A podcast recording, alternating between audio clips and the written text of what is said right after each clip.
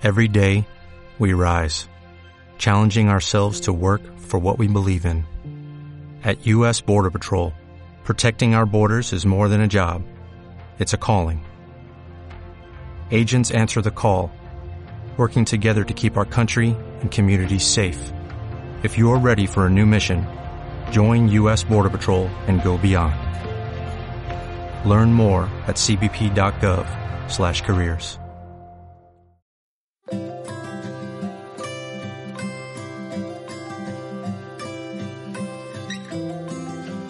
Bienvenidos al podcast de automatización industrial EEMU, capítulo 174. Mi nombre es Andrés Felipe Hurtado y los voy a estar acompañando en esta emisión. Antes de iniciar con el tema del día de hoy, no olviden visitar mi página web, la pueden encontrar en el enlace www.eeymuc.co.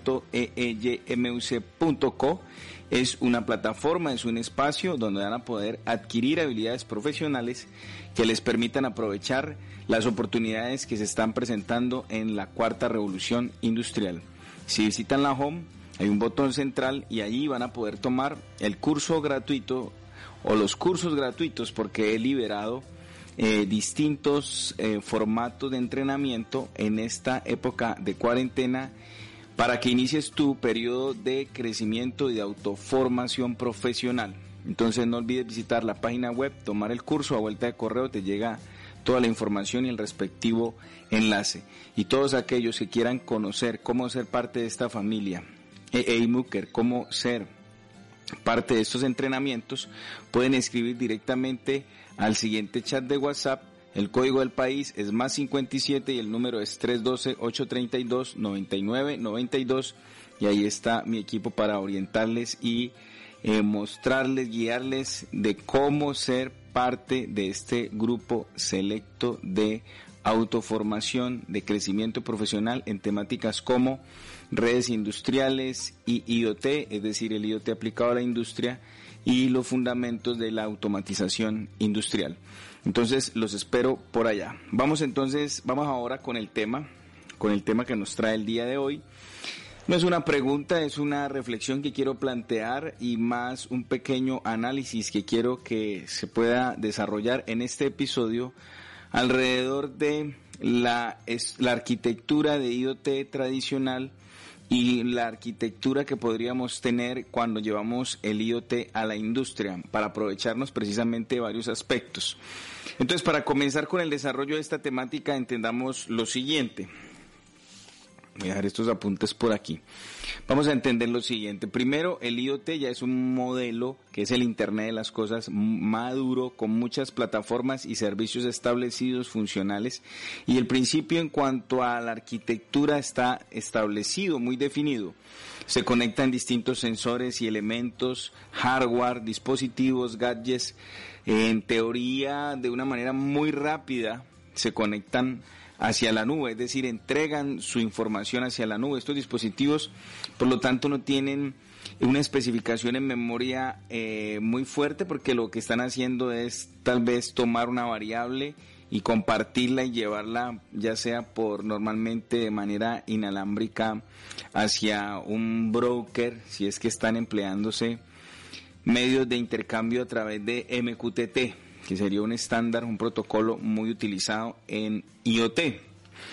Entonces vemos muchos dispositivos conectados a Internet, por decirlo así, muchos dispositivos conectados a Internet, por eso se le llama el Internet de las Cosas y eso también ha sido un detonante importante de que empiecen a escasear todas las posibles direcciones IP y la versión 4 de, de IP versión 4 pues esté también llegando a su fin y estemos pasando a IP versión 6. Esto ha detonado mucho más la eh, masificación de equipos, de hardware, de dispositivos que se conectan a Internet más que personas. Ya no tanto son personas que se conectan a Internet, sino que ahora son muchos dispositivos que se conectan a Internet y se empiezan a agotar las direcciones IP.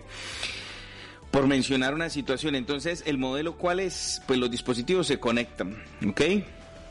¿Qué pasa con el tema de la industria? En el tema de la industria hay una infraestructura que ya está hace mucho tiempo eh, desarrollada alrededor de un marco de trabajo o un marco de referencia conocido como la pirámide de automatización o la manufactura integrada por computador. Y ahí tenemos toda una infraestructura definida con niveles como es que hay muchos nombres, pero la, hablemos de la más genérica, como niveles como máquina, estación, celda, área, fábrica y empresa, por mencionar algunas, como una pirámide referente a todos aquellos que no saben qué es la pirámide de automatización. Si estás en YouTube, te voy a dejar aquí en las tarjetas una lista de reproducción donde explico muy bien cada uno de los niveles en que consiste la pirámide de automatización y los que están en el podcast, en la parte de audio, en las notas del episodio, dejaré también el enlace para que vayan a este contenido. Entonces en la industria ya tenemos una gran cantidad de tecnologías interconectadas, ya hay infraestructura, hay protocolos de industria, hay redes industriales comunicando todo este tipo de hardware. Mencionemos algunos ejemplos, variadores, PLCs, HMIs, eh, controladores de distintas variables, eh, escadas, ya todas estas tecnologías se están interconectando y fluyendo desde niveles inferiores a niveles superiores en la pirámide de automatización. ¿Qué pasa entonces cuando llegamos con eh, la posibilidad de irnos hacia servicios en el formato de IoT? Empleando lo que ya hay en la industria. Pues en este caso no estamos intentando conectar todos los dispositivos a la nube.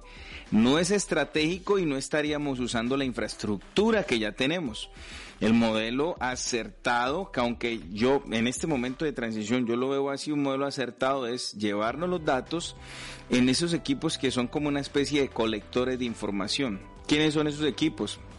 Pueden ser un, PLC en particular, un PLC que esté montado en el nivel de celda o en el nivel de celda o a nivel de estación recogiendo muchas informaciones de otros equipos, también de otros PLCs.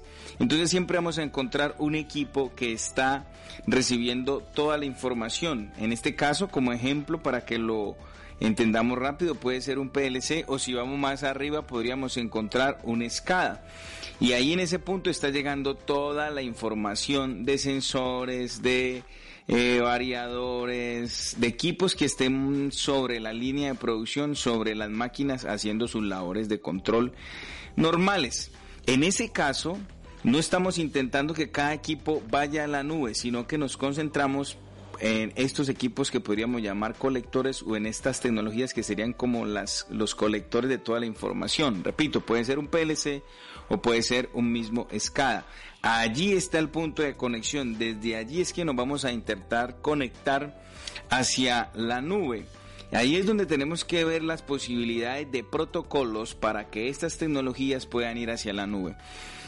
Opciones, siempre lo he dicho en mis grupos de entrenamiento, por ejemplo ahora tengo mi equipo de estudiantes que están haciendo el diplomado de Industria 4.0 e IoT y les digo, una vez identifique ese equipo sobre el cual podemos tener recolectada toda la información que nos interesa, tenemos que ahora sí plantear en el diseño eh, y en el diseño y en la selección cómo es la estrategia para poder irnos hacia la nube. Pues hay varias opciones, podríamos emplear los mismos protocolos que tienen los equipos de industria o buscar la pasarela a tener protocolos que son muy comunes o usados en IoT tradicional como MQTT. Entonces podríamos tener gateways que se comuniquen con nuestros equipos y que hagan la pasarela de los protocolos de industria normales a MQTT o posiblemente ese equipo que se está encargando de hacer la recolección de todos esos datos ya tenga en sí mismo algunas posibilidades que le permitan ir hacia la nube.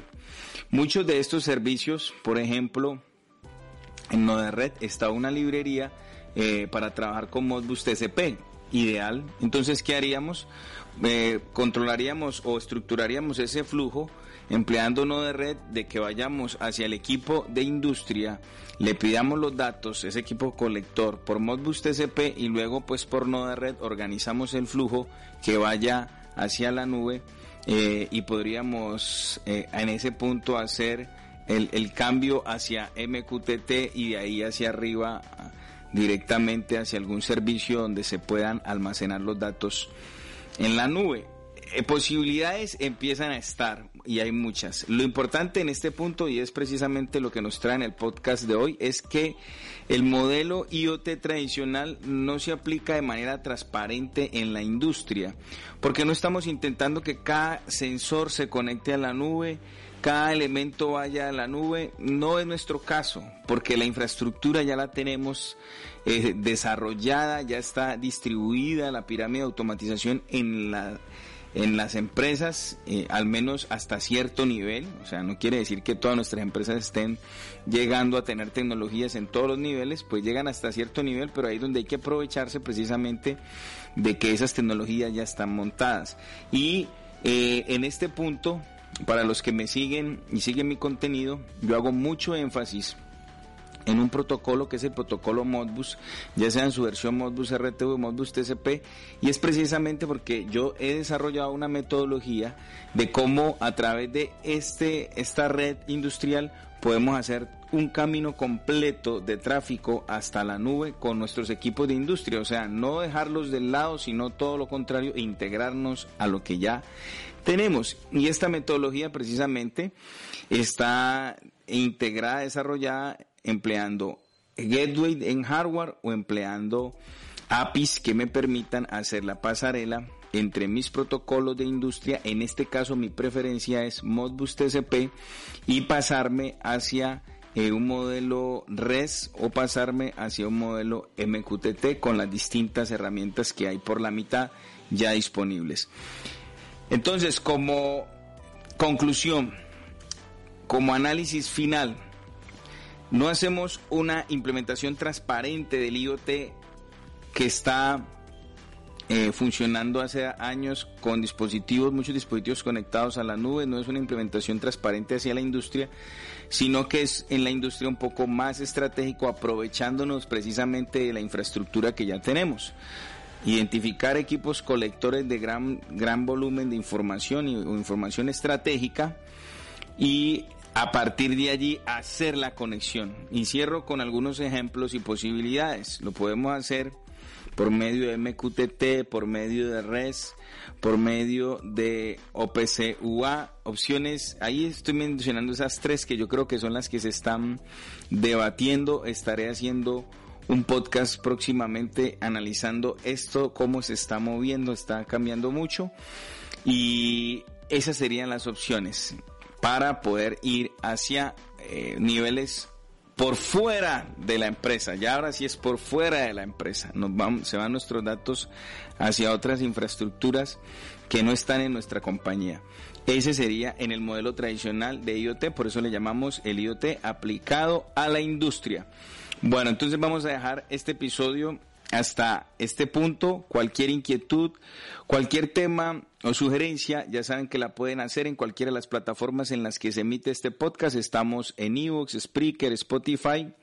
Apple Podcast y si lo prefieren también aquí abajo en los comentarios porque en el formato de video podcast pueden hacer sus sugerencias. Recuerden suscribirse de una vez al canal, darle clic a la manito para arriba al contenido, activar la campanita de las notificaciones y evidentemente a todos aquellos que les interesa este contenido o que saben que este contenido puede ayudar a otros compañeros, otros amigos, pues recuerden la más elemental o el, el gesto más elemental de los seres humanos que es nuestra naturaleza, compartir este conocimiento, compartir este contenido con otras personas que puedan servirse del mismo para crecer en su aspecto profesional. Por mi parte, me despido. Nos vemos mañana con otro episodio más aquí en su podcast. Y recuerden, los espero por mi página web www.eeymuc.co. Tomen los cursos gratuitos que están liberados. Ahí está el botón grande en la parte central y todos aquellos que quieran saber cómo ser parte de esta familia, cómo volverse un EEMUCer pasar al siguiente nivel en la generación de habilidades profesionales en temáticas de industria, pueden escribir en el chat, en el WhatsApp, el código del país más 57 y el número es 312-832-9992. Ahí está mi equipo esperando para apoyarles. Un abrazo, nos vemos mañana. Chao, chao.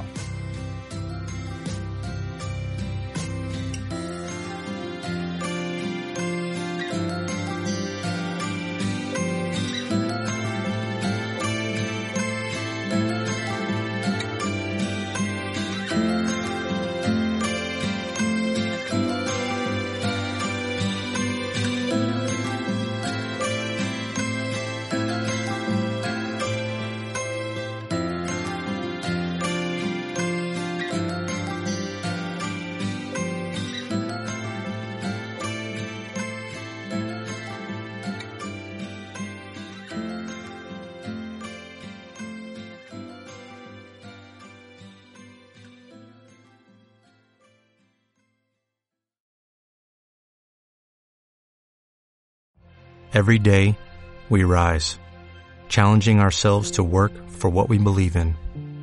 At U.S. Border Patrol, protecting our borders is more than a job, it's a calling. Agents answer the call, working together to keep our country and communities safe.